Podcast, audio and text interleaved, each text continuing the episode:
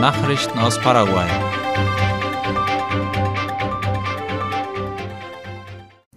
In Yalvesanga haben 14 Krankenpfleger ihre Ausbildung abgeschlossen. Darüber informiert die Vereinigung der Dienste für indianisch-mennonitische Zusammenarbeit ASIM auf ihrer Internetseite.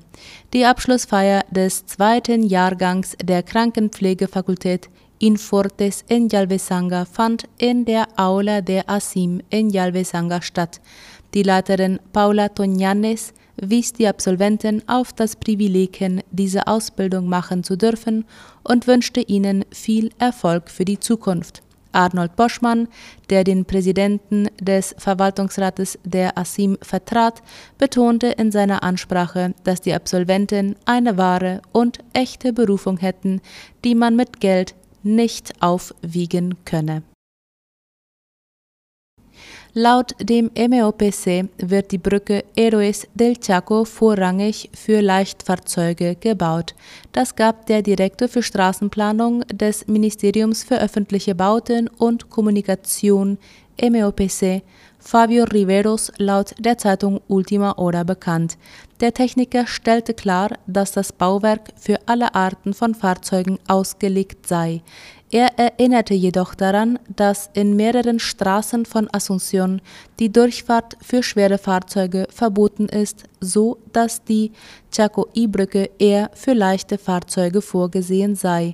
Es sei wahrscheinlich, dass schwere Fahrzeuge weiter über die Remanzo-Brücke fahren würden, aufgrund der Wegeverbindungen, erklärte Riveros. Die Straßen von Asunción seien für diese Fahrzeuge nicht geeignet, so der Experte.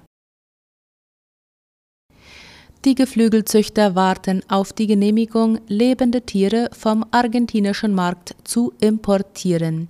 Das ist die Reaktion auf die Selbsterklärung Argentiniens als vogelgrippefreies Land, wie La Nación schreibt.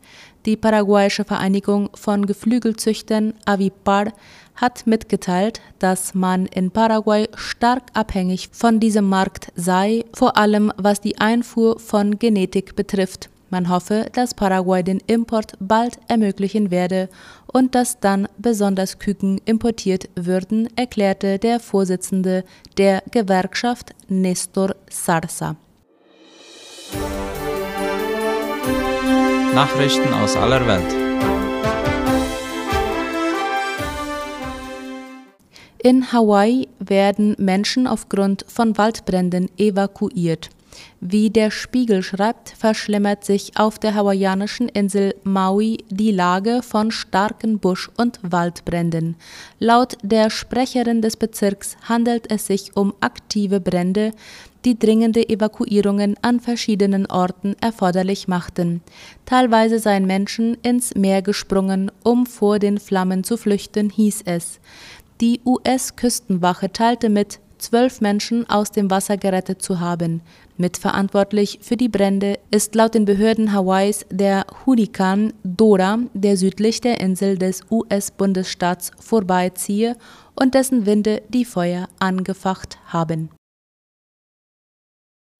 Ukrainische Kämpfer sollen russische Verteidigung am Dnepr-Ufer durchbrochen haben. Nach Einschätzung des US-Instituts für Kriegsstudien ISW sollen ukrainische Truppen den Fluss Dnieper überquert und das Ufer der Region Cherson erreicht haben. Darüber schreibt der Spiegel. Die ukrainischen Kämpfer sollen mit bis zu sieben Booten mit jeweils sechs bis sieben Personen an Bord in der Nähe der Siedlung Kutsaki Laheri gelandet sein. Sie hätten die russische Verteidigungslinie durchbrochen und seien 800 Meter vorgerückt, heißt es.